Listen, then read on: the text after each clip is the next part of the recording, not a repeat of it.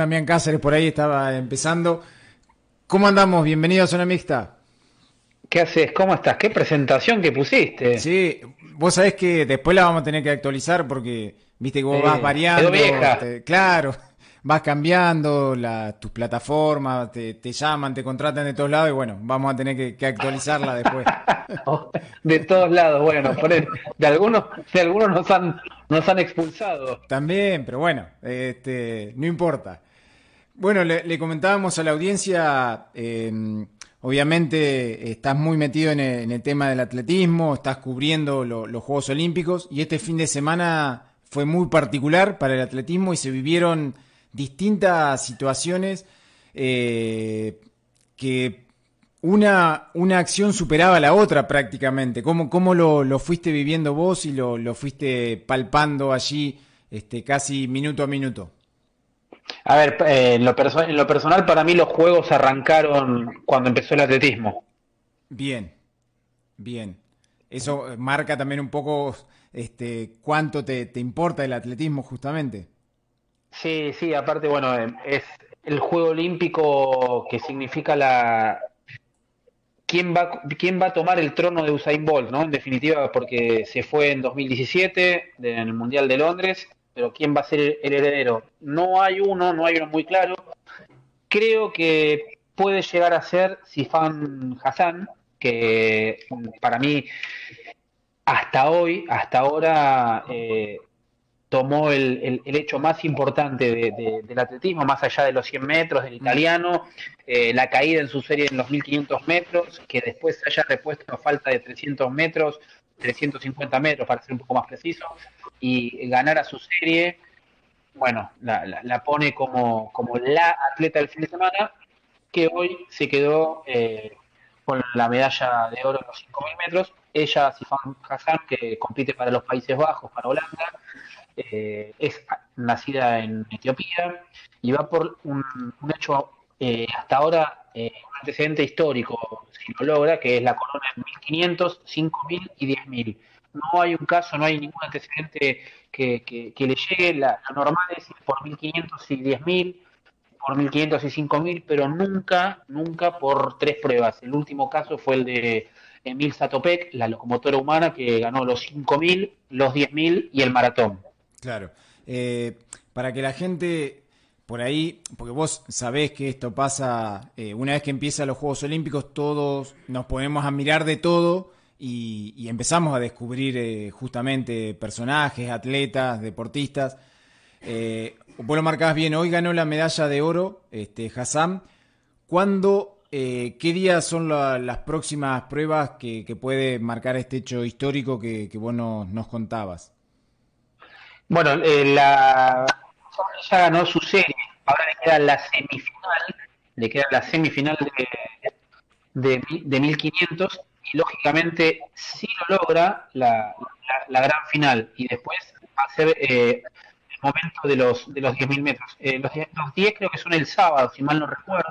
Mm. Eh, Hassan, recordemos que tiene el récord en milla, 5 kilómetros de ruta, 10 kilómetros en pista, la hora marquista europea en 1500, 3000, 5000 y medio maratón. O sea, te corre medio maratón en una hora 5, Gonza. Claro. Casi nada, ¿no? Flojito.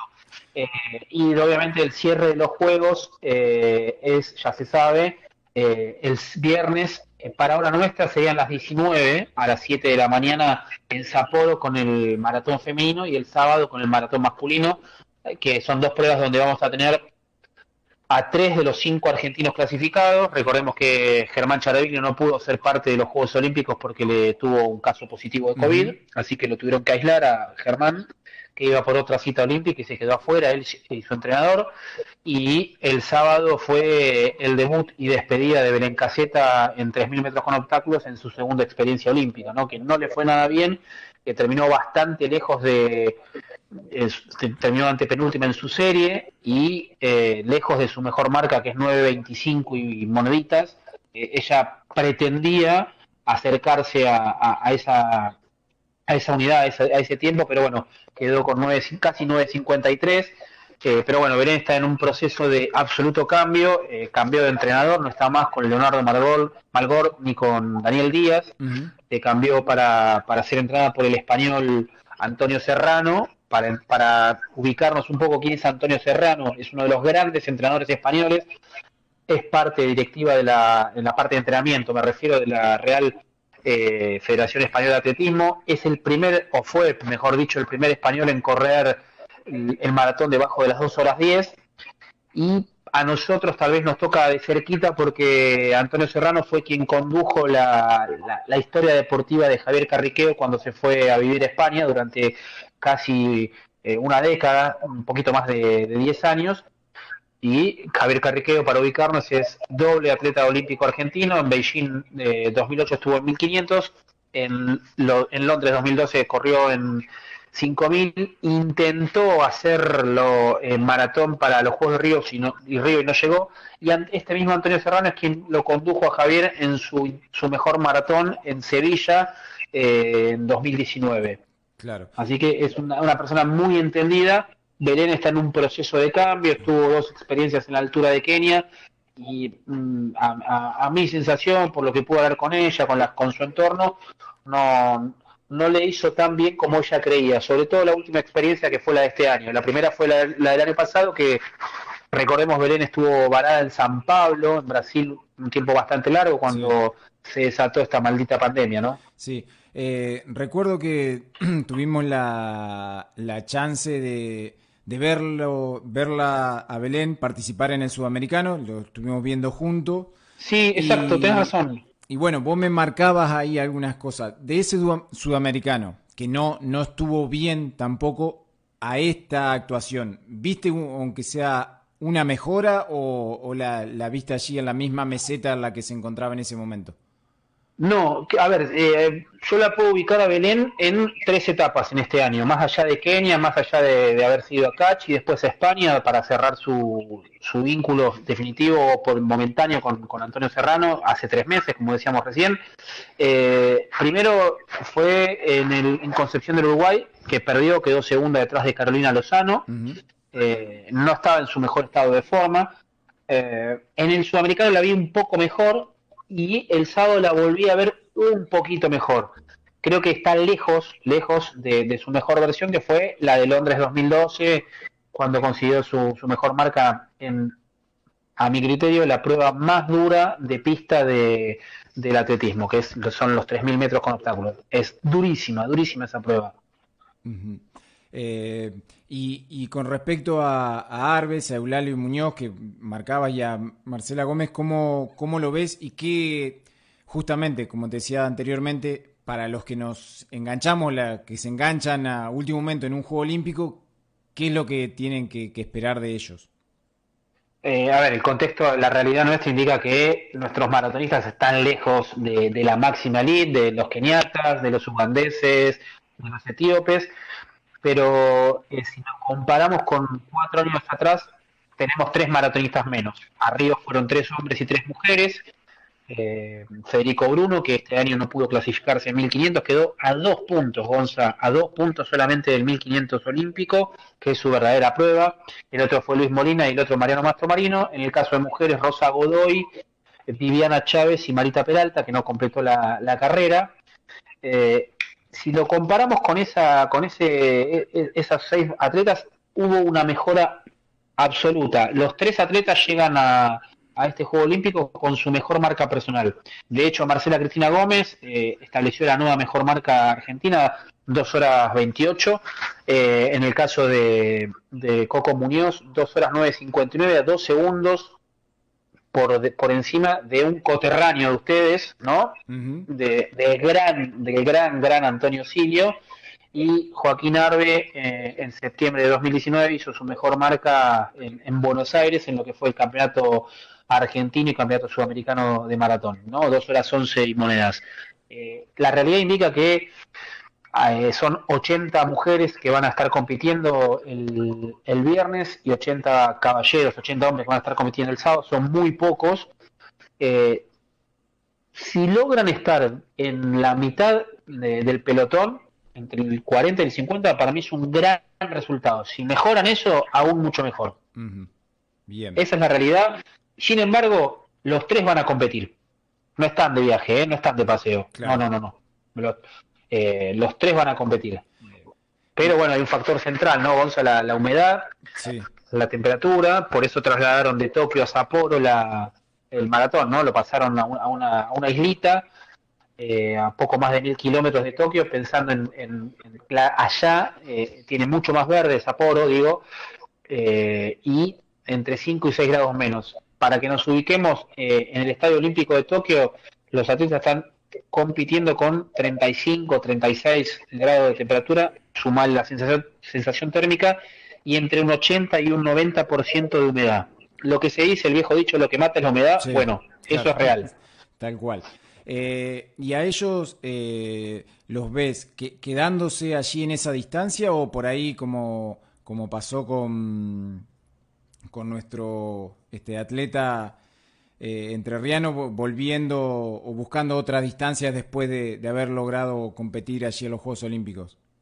No, no, en el caso de, de Joaquín es mm, tal vez el más versátil de los tres que están allá. Joaquín es muy bueno corriendo el 1500, es muy bueno corriendo el 5000, es muy bueno corriendo el 10000 y es muy bueno, ahora no es tan técnico corriendo el 3000 metros con obstáculos, ¿no? Tiene 45 títulos nacionales. Caso de Coco es más, es bien, bien un corredor de fondo, es el más joven y Marcela Cristina es fondista. No, no, no creo que la que puede llegar a dar un salto, hay que ver qué pasa, qué decide después de tomarse unas vacaciones, pues fue realmente muy triste escucharlo el sábado a Belén, eh, le agarró una contractura tal vez esté en un proceso con 26 años de pasar de, distancia, pero eso lo tendrá que resolver ella de acá en los próximos meses, ¿no? Si bien su prueba es la prueba que la llevó dos veces a un Juego Olímpico, no es poco, Gonza, eso. Eh, pero puede ser que, que, se pase a una distancia más larga y ella lo tenía pensado para a partir de los 28, 29 años. Claro. Y encima ahora teniendo en cuenta que los, los próximos Juegos Olímpicos son en tres años y no, no en cuatro, digamos. sí, sí, a mí la, la, tristeza que me queda es la, la no clasificación de, de, Florencia Borelli en 5000, que se peló, realmente se peló, se fue eh, a Europa a buscar la marca y quedó ahí. El otro fue Federico Bruno, pero bueno, eh, lo que hizo Florencia Borelli fue borrón y cuenta nueva, pensar en lo que viene, hacia más, hacia adelante, pensando en París.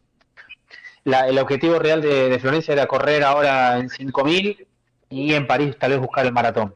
Claro. Pero son todas presunciones, ¿no? Lo que puede pasar de acá a seis meses, no sabemos con nosotros mismos, eh, en un contexto de pandemia, en un país con, tan lejano de, lo mejor de lo mejor que es Europa y Estados Unidos, claro. Eh, eh, es muy difícil eso. Sí. ¿Crees que, esto influyó, eh, digamos, negativamente en, los atletas, la, pandemia? Mira, hace poco hablé con Federico Bruno y él me decía que a él la pandemia lo benefició, más allá de la, de la situación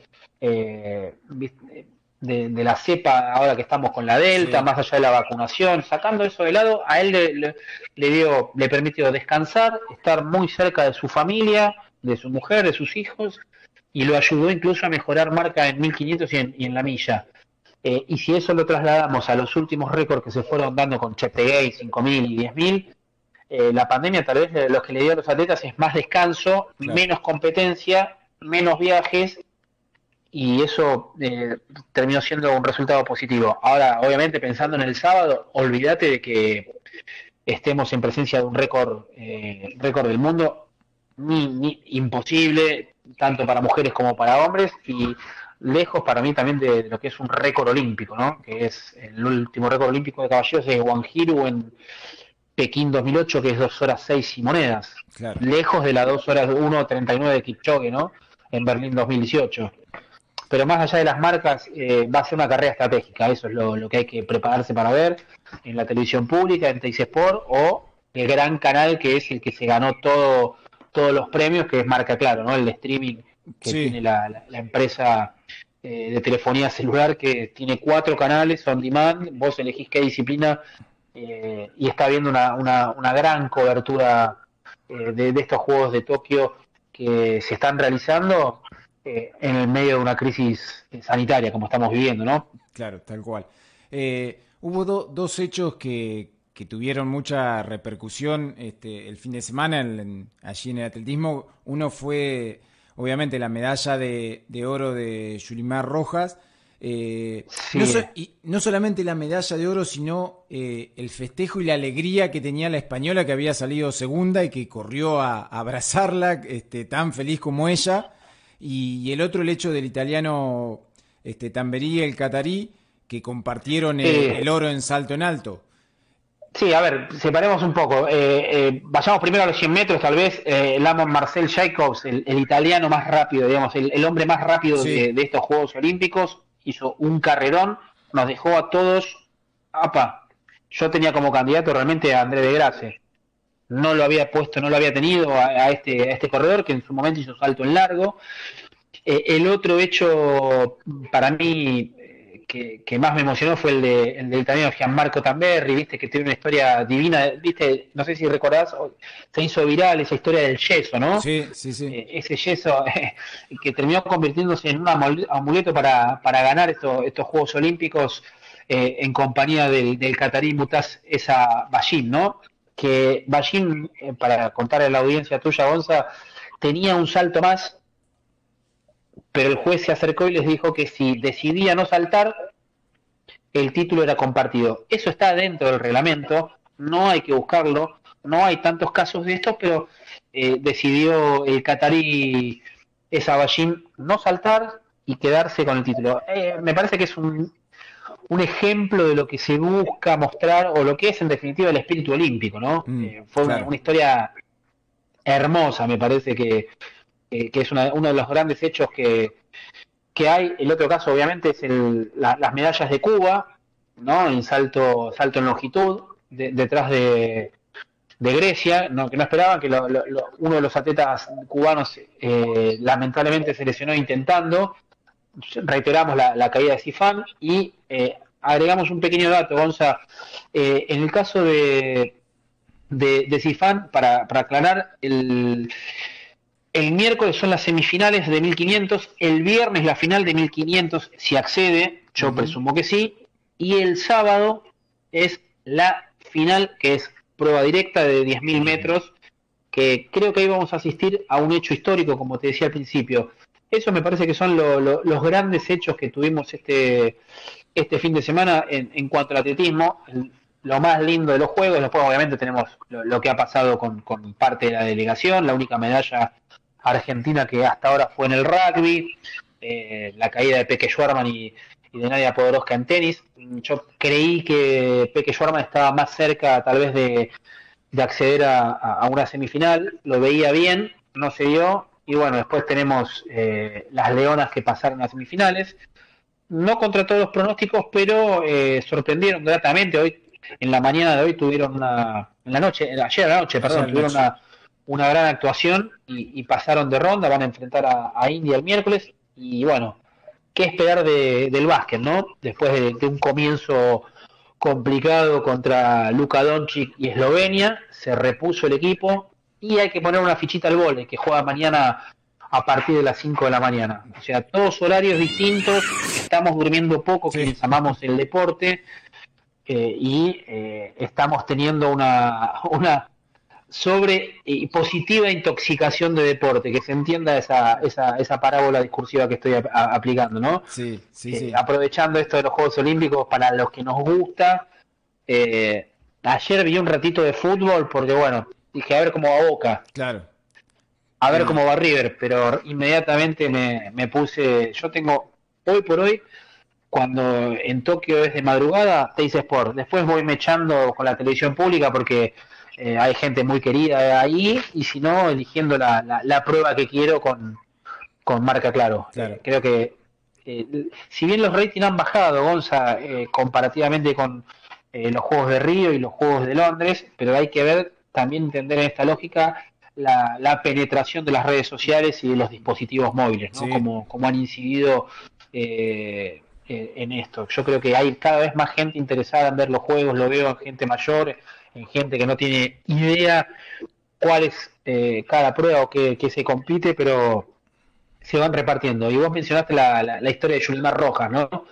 Es otra de las grandes historias del fin de semana, la, la, la saltadora triple, triple saltadora de, de Venezuela. Creo que es uno de los casos y no podemos dejar de mencionar la, el punto de inflexión que, significa, me parece, la, deserción pensada y meditada de Simone Biles eh, y eh, la, decisión de no, competir en equipo y de bajarse del equipo estadounidense, que es la, gran estrella, me parece que era la gran estrella para, para tomar la, posta de Bolt y de Phelps.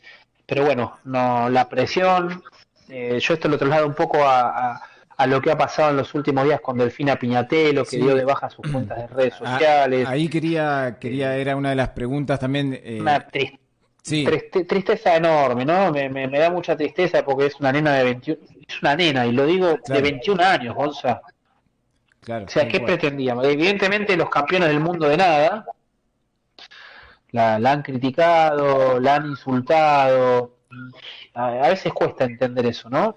Pero bueno, es, es, es crudo, es real, eh, pero también tenemos, tenemos otras cosas, ¿no? no todo es oscuridad en las redes sociales, hay un lado, un lado luminoso también. Sí, em, justamente eh, quería un poquito charlar de eso, de bueno, de las presiones de, los deportistas, que eh, digamos un caso testigo de Simón Bales, y, y muchas veces lo de Delfina también por ahí eh, son la mayoría en los Juegos Olímpicos deportistas, digamos, amateur, que encuentran justamente en un Juego Olímpico una exposición a la que no están acostumbrados este, nunca antes. Está todo el mundo mirándolos y todo el mundo juzgándolo y como decía, por ahí opinando sin siquiera saber nada. Entonces salió sí, última. Ah, una pileta y no saben ni flotar. Claro, sí, tal cual, tal cual. Sí. Este, y, y, bueno, no, no, no tienen en cuenta el desarrollo, esto que tiene 21 años y que todo el, que sabía de natación sabía que esto no eran los Juegos Olímpicos de Delfina Piñatelo, sino eran los otros. Eh, pero bueno, eh, lo bueno y lo malo también de, toda la comunicación que hay hoy es, es una parte es, esa, eh, de que bueno, ah, no, salió última, que fracasado. Duele, duele, sí, duele porque llamar fracaso a una chica de 21 años en su primer Juego Olímpico, y es como que viste, digo, pucha, eh, a ver, también ella tiene que hacer su autocrítica, eso creo que lo va a tener que hacer con su equipo de trabajo, con su mamá, con su entrenador. Creo que si Delfina quiere dar su salto cuantitativo y cualitativo, va a tener que aceptar la, propuesta en su momento eh, le ofrecieron irse a España, dijo que no, y también eh, eso me consta mucho más concreto eh, que Elenar le ofreció trasladarla a una, universidad de Estados Unidos y también dijo que no. Cada uno decide, no, no estoy diciendo que no, el ejemplo de Germán Lauro que es en Europa, que no se sintió bien, volvió a su tren que natal y la rompió en los Juegos Olímpicos. Claro. Y, fue un lanzador aún mucho mejor, ¿no? De, de, disco y de bala. Pero bueno, es, ese costado triste que a mí me, me hace mal porque no está bueno, no está bueno que disparemos bronca, disparemos odio contra nuestros representantes, ¿no? Que, en definitiva es la lucha, la reman, como vos, como yo, como cada uno en su, en su vida diaria, ¿no? Porque no, no estoy diciendo que no. Pero bueno, es, es momento de no darle bola a eso. Eh, me parece que hay que, eh, en esta cultura del cancelar, viste que está tan de moda la palabra cancelar, creo que no hay que engancharse con, eso y desde el lado nuestro, obviamente desde la comunicación, eh, tal vez hablar con especialistas, pero no hay que darle tanta trascendencia. Pero bueno, lamentablemente la tiene, ¿eh? es, difícil. Total. Eh, vos recién nombrabas allí al pasar el tema de, de, Lenar que le habían ofrecido a Piñatelo.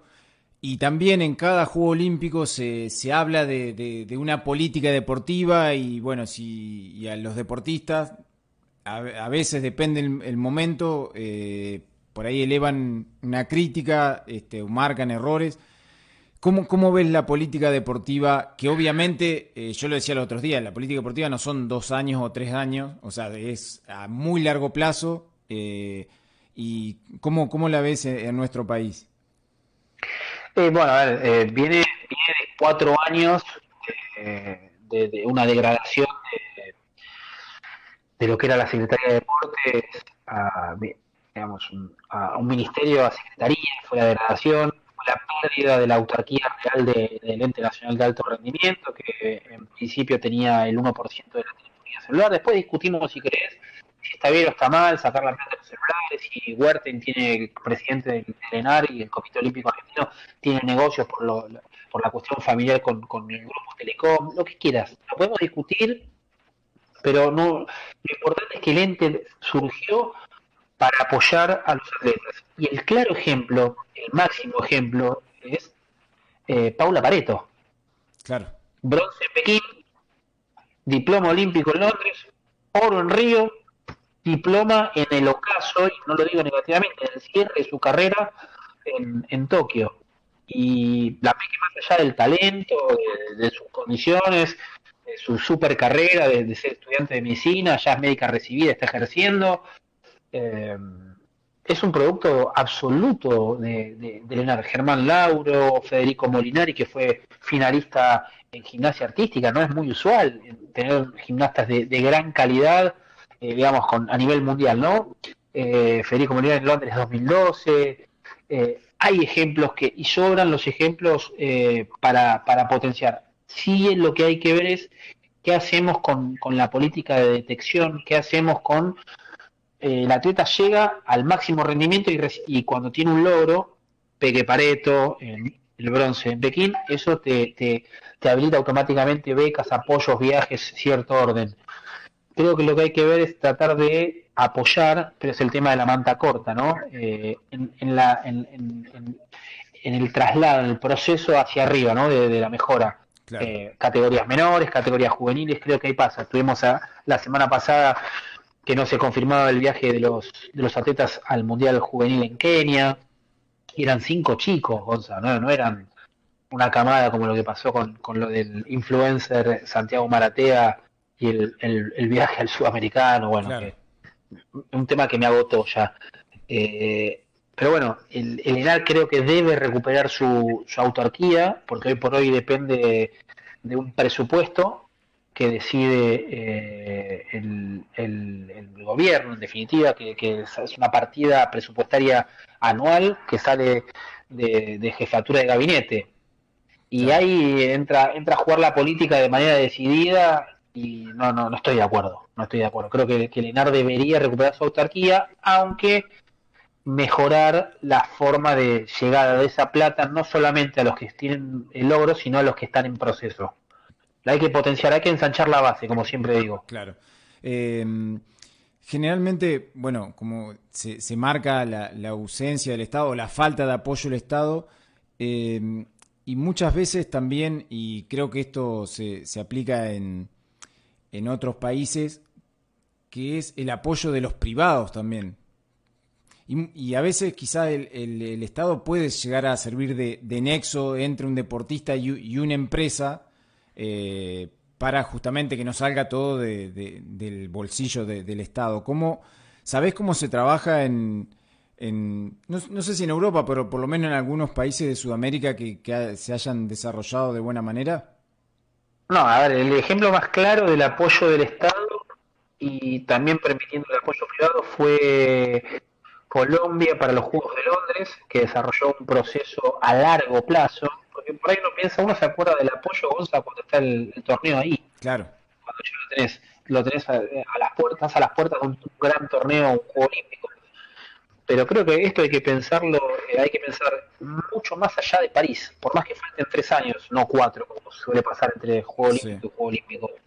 Yo creo que hay que llevarlo esto incluso por encima de Los Ángeles. Hay que pensar el desarrollo eh, hasta Brisbane, que es la, sede de 2032. Entonces eso te permite hacer un trabajo, el, que, el tema que obviamente, ¿quién te garantiza cuántos chicos de los Juegos de la Juventud que se realiza un trabajo medianamente bueno, diría, de detección, cuántos, cuántos chicos hoy tenemos? Delfina, alguna, alguna de las chicas de hockey, y paremos de contar. Claro. No, o sea, hay ejemplos, sí que hay, claro, hay ejemplos, hay, hay, hay pero eh, hay que potenciarlo eso. Pero bueno, el tema de la manta corta, ¿dónde pongo la plata, no? Tiene, tiene mucho que ver con la realidad y más allá de la, del color político, creo que tiene que haber una, cultura hacia el deporte. Hay que empezar a imitar lo bueno. Lo bueno de todo, eh, es bueno este proyecto que, impuso eh, Colombia. A ver, ¿qué, ¿qué, tuvo positivo? Optemos algo, veamos, prueba y error, vayamos mejorando y, reencauzando, eh, redireccionando, pero no, es por espasmos. Este, la, Argentina tiene, tiene esa costumbre, lamentablemente, eh, vive eh, por espasmos, ¿no? Eh, y los deportes lejos del fútbol, incluso del básquet. fíjate el ejemplo claro de la generación dorada. La generación dorada es un proyecto, un proceso que se generó con León Nasnudel, con la creación de la Liga Nacional a mediados de la, década del 80. Esa creación de León, de que en paz descanse ese cerebro ejemplar de, principios y mediados de los 80 tuvo su, su, max, su, su pico en Atenas 2004. Claro. O sea, pasaron 25 años. Ninguno de los jugadores, o sea, ninguno de los jugadores de, de, esa época dorada, el Tola Calla, Fabián Tour, eh, Miguel Cortijo, Miguel Romano, bueno, se me, se me escapa, no, Leo Uranga, toda esa camada fantástica Milanesio, que es posterior incluso a ellos, Milanesio heredó la base de Cortijo en la selección nacional, eh, el proceso se vio recién en 2004. El proceso se y, y, contuvo cierta continuidad con altibajos con el Mundial de 2019 en China. Y ojalá eh, que este miércoles nos regale un triunfo eh, que no lo veo imposible realmente contra Australia, no, no lo veo imposible. Y ya después si ganas ese partido estás conversando por por un bronce, tal vez, si no te va bien en la semifinal. Claro. Pucha, eh, hay que darle continuidad a los procesos. Eh, creo que eh, a veces estas cosas te, te, te, dan bronca, te dan tristeza y te terminan alejando, pero ¿qué me, me, me, voy a alejar a, al fútbol? No, me voy a acercar al fútbol, no, gracias. Me quedo con esto, me quedo peleando desde mi lado, bregando por, por, por, por, un, como en su momento nuestro querido Daniel Cucci tituló una nota por un futuro mejor, bueno, eh, hay que ir por ese lado, ¿no? Este, pero esto empieza en el colegio también, ¿eh? Y también empieza en casa, con la cultura del deporte con los hijos, con los clubes. Después vemos. Mi hijo juega al básquet hoy. Claro. Tiene 11 años. La verdad que no tengo idea qué va a ser de su vida de acá a 15 años. ¿Sabes cuántos van a llegar de la camada de él? Ni uno, tal vez. es lo más probable que no llegue ninguno. Pero si vos ensanchás la base de chicos haciendo atletismo, si vos ensanchás la base de chicos haciendo eh, básquet, softball, todos los deportes, natación, es más probable que la, la, la, la, pirámide tenga algo o tenga alguno en los próximos tres o cuatro Juegos Olímpicos. Es, es, yo sé que es, es bastante idealista, eh, utópico y hasta naif mi pensamiento, mi discurso. Pero bueno, con 45 años sigo pensando lo mismo que hace 20. Sí, y de, de todas maneras, con de la otra forma no, no nos fue bien, o sea que no, no estaría mal probar tampoco. Sí, sí, pero es una política, una, hay que hacer un pacto de la Moncloa como fue en España políticamente con el deporte. No me refiero con la política, ¿eh? con el deporte. Bueno, vamos para ese lado, apuntemos todo para ese lado, porque Gonzalo, lo que pasó con, con, con el sudamericano eh, fue una batalla de egos una batalla política, lo, pasó con el atletismo del sudamericano. Sí, sí, sí. Eh, para, para que se entienda el contexto, después de los Juegos Olímpicos, eh, Gerardo Huerten deja la, presidencia de ENAR y le toca a la máxima autoridad del deporte de la Argentina, y esa máxima autoridad es Matías Lamens. Pero ahí también quiere entrar Inés Arrondo, que es la subsecretaria, en realidad es secretaria de deporte, pero está por debajo de la... Toda política. Cuando se mete la política a mí me, me hace mal. Eh, que, a ver, ¿se tiene que meter la política? Sí, pero no por conveniencia. A eso me refiero cuando se mete la política más mal, cuando se mete la conveniencia. Claro, sí, sí, sí. Más que otra cosa. No, la política se tiene que meter porque es, la que puede generar los recursos, las formas de, eh, honestas, legales, sin corrupción. Vuelvo a ser utópico e idealista, eh, pero bueno, sigo apostando al, lógicamente a, a los procesos democráticos. Sí, sí, sí, lógicamente, lógicamente. Eh, Dami, un, placer, un, lujo tener el, análisis y tu, visión sobre estos juegos. Y, bueno, obviamente, como decíamos, mañana un día cargado, tenemos este, el básquet, tenemos el vóley. Y, bueno, hay que... Claro, yo, me equivoqué, recién dije el miércoles, estoy, con, estoy desfasado, perdón. Miércoles de, China, estás, casi. Claro, sí, sí, es verdad, es verdad, es verdad, es verdad. Eh, pero es martes nuestro, en definitiva. Claro, tal cual, tal cual. Eh, así que bueno, un placer tener tu, tu análisis y, tu, tu, visita aquí por, por zona mixta. Siempre listo y cambiemos la, la presentación, amigo, porque han pasado cosas este año, nos hemos ido de la radio, pero seguimos adelante. No, no es que te fuiste de la radio, o sea, a la radio la cerraron directamente, no es que te... Sí, sí, bueno, la chance la, la cosa por su nombre, ¿no? La, cerraron así de un chicotazo la, la radio, dejaron más de 80, 80 personas sin trabajo, eh, pero bueno, eh, lo mismo que son peor que lo que critican, siempre digo eso. Claro. Y eso es triste. Tal cual. Un abrazo muy grande, un placer y bueno, lo mejor para lo que queda de, esta cobertura de, los Juegos Olímpicos. Te quiero a vos, a tu familia y aguante Magda, che.